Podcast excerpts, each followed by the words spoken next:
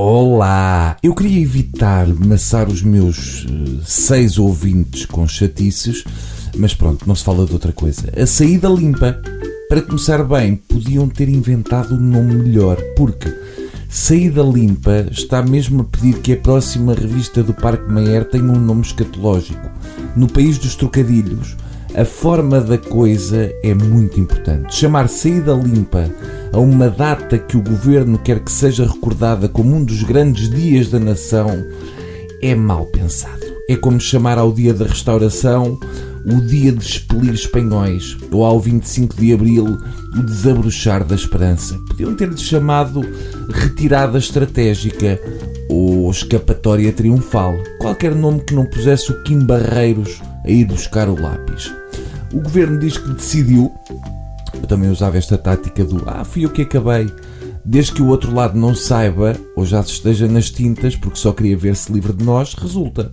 A outra hipótese, sem a saída coiso, era o cautelar. O cautelar é como o monstro do Loch Ness. Nunca ninguém viu, nem sabe se existe, mas diz que é assustador.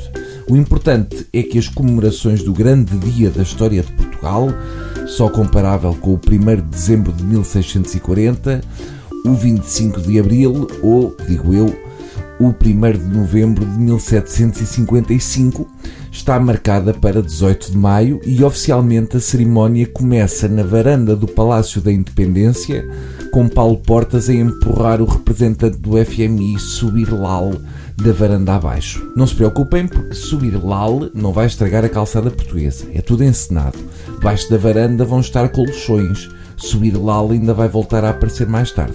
Eu estive a investigar, vi na Wikipédia, portanto foi uma coisa de fundo, e o 18 de maio não é um dia qualquer. Chega a ser arrepiante o que eu descobri.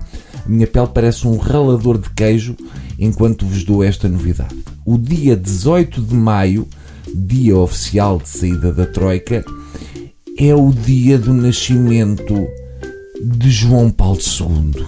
É impressionante. Estas coisas não acontecem por acaso. Este milagre tinha de ter a mãozinha de alguém. A teoria da mão invisível do BCE de Mário Draghi, provavelmente há economistas que contrapõem a teoria da mão do além de Karol Wojtyla.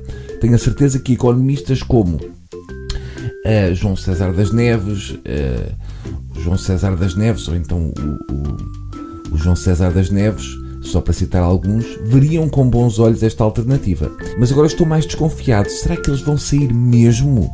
Eu só acredito no que vejo, por isso é que tanto o 18 de maio como o 13 não me dizem nada. Tenho tão pouca confiança na irmã Lúcia como na Maria Luís e não acho que o discurso do Marco António Costa seja mais convincente que o do pequenito Francisco.